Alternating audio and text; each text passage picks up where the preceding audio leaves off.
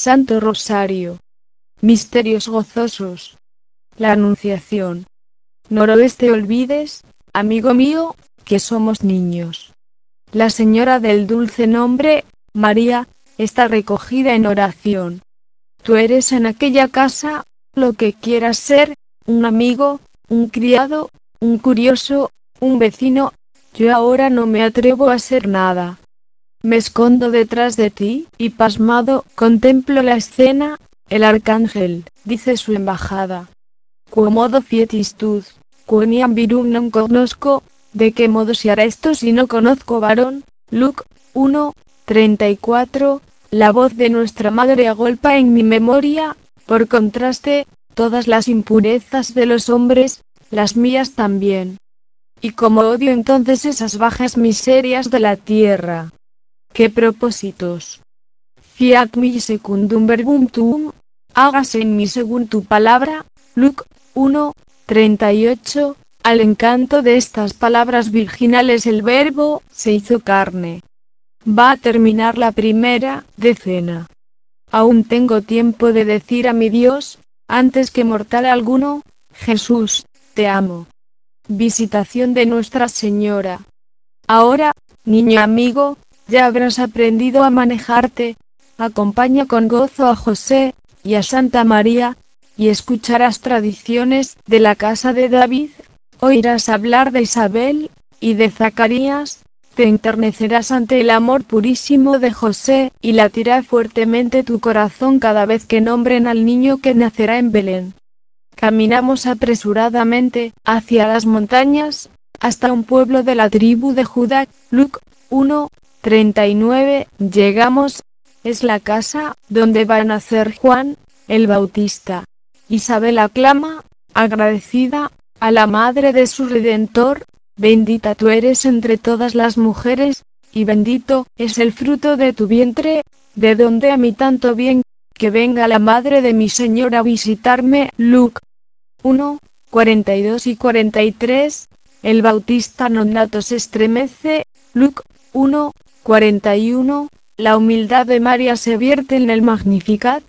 Y tú y yo, que somos, que éramos, unos soberbios, prometemos que seremos humildes. Nacimiento de Jesús.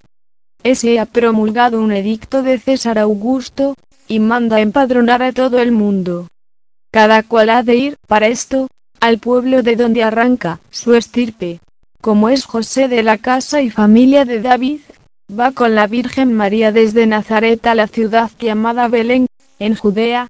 Luke 2, 1, 5, y en Belén nace nuestro Dios, Jesucristo, no hay lugar en la posada, en un establo, y su madre le envuelve en pañales y le recuesta en el pesebre. Luke 2, 7, frío, pobreza, soy un esclavito de José, qué bueno es José, me trata como un padre a su hijo, hasta me perdona, si cojo en mis brazos al niño, y me quedo, horas y horas, diciéndole cosas dulces y encendidas. Y le beso, bésale tú, y le bailo, y le canto, y le llamo rey. Amor, mi Dios, mi único, mi todo. Qué hermoso es el niño, y qué corta la decena. Purificación de la Virgen.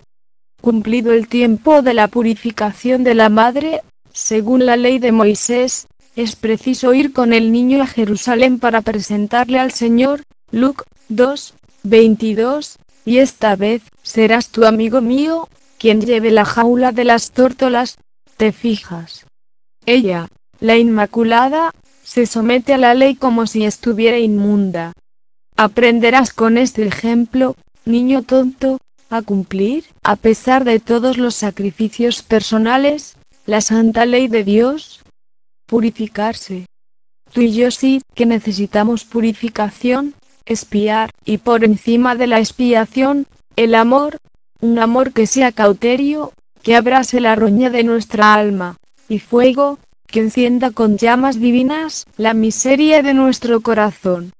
Un hombre justo y temeroso de Dios, que movido por el Espíritu Santo, ha venido al templo, le había sido revelado que no moriría antes de ver al Cristo, toma en sus brazos al Mesías, y le dice, Ahora, Señor, ahora sí que sacas en paz de este mundo a tu siervo, según tu promesa, porque mis ojos han visto al Salvador.